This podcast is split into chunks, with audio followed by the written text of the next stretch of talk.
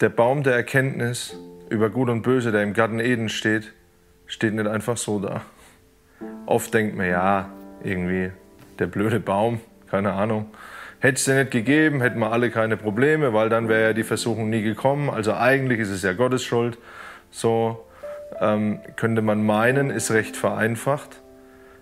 In dem Video geht es aber darum, was macht denn eigentlich dieser Baum da und was sagt uns das, was sagt es mir? Was sagt mir das, was sagt mir die Existenz dieses Baumes über mich? Erst einmal könnte man meinen, überhaupt gar nichts. Für mich spielt es aber eine sehr große Rolle. In dem Kanalvideo spreche ich drüber, also wenn du willst, guckst es dir noch schnell an. Im Kanalvideo spreche ich drüber, dass ähm, meine Beziehung zu Gott dadurch gewachsen ist, dass ich Stück für Stück verstanden habe, wie sehr er mich liebt. Weil wenn ich die Person nicht verstehe, werde ich nie begreifen, wer ich für die Person bin. Das heißt, ich werde meinen Wert nie erkennen. Das ist so. Also aus meiner Sicht ist das so. Es ist so, was hat dieser Baum mit mir zu tun? Dieser Baum hat insofern was mit mir zu tun, dass er mir den freien Willen gibt. Ja, mir persönlich, mir. Also nicht nur Adam und Eva, die natürlich stellvertretend, aber ganz konkret in meine Zeit heute, in mein Leben, demonstriert Gott damit und macht ganz klar, ich gebe dir als Mensch den freien Willen. So. Kann man sagen, ja, ja, alles klar, das weiß ich, alles easy. So, ich musste das irgendwann mal tiefer betrachten oder habe das für mich irgendwann mal tiefer betrachtet und kam dann zu dem Punkt, warum macht man das? Warum sollte man als, als allmächtiger Gott, wenn man weiß, was, was bei rauskommt, warum sollte ich einen Baum dahinstellen, der, ähm, der alles kaputt macht? Der die Gemeinschaft, für die wir erschaffen sind, zwischen Gott und uns, der die potenziell zerstören kann und Gott wird gewusst haben, dass das in die Binsen geht. Warum macht man das?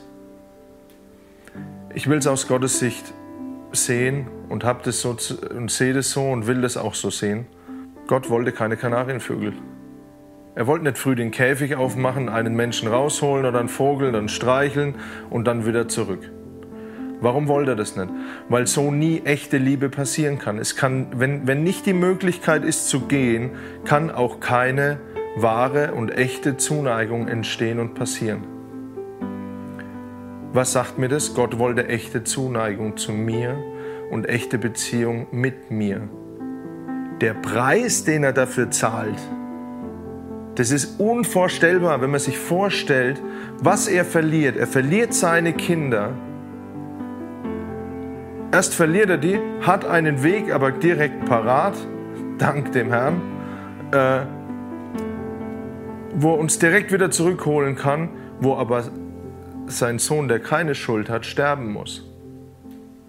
Diese Tiefe, uns den freien Willen zu geben, das ist nicht einfach so irgendeine Entscheidung, sondern das geht so tief und das sagt mir was über mich.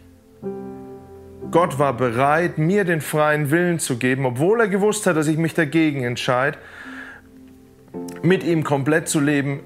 Stellvertretend Adam und Eva haben sich dagegen entschieden, die komplette schöne Beziehung mit ihm pur zu leben. Und das hat er gewusst. Gott hat es gewusst. Und obwohl er das weiß, setzt er diesen Baum hin. Wisst ihr, was mir, das, das, das ist mein Wert. Das ist ein Riesenteil meines Wertes, dass ich weiß, ich bin von Gott geliebt und zwar bedingungslos und nicht nur in den schönen Zeiten. Nein, sondern er entscheidet sich in der Entscheidung, wo es wirklich um die Wurst geht. Entscheidet er sich darum, ich gebe dir deinen freien Willen, weil ich dich lieb und weil ich Beziehung mit dir will, die nicht gespielt ist, sondern die real und echt ist das sagt mir sehr, sehr viel über mich und wie sehr ich geliebt bin von dem Gott, der alles erschaffen hat. Für mich ist es ein zentraler Punkt in meiner Beziehung zu Gott, dass ich verstehe, er hat, riesigen, er hat einen riesigen Preis bezahlt, dass ich ehrliche Gemeinschaft mit ihm haben kann. Und wahrlich, die will ich. Ich will mit meinem Papa echte Gemeinschaft. Ich sehe, was er, was er bereit war zu geben, um mich in seiner Nähe zu haben. Und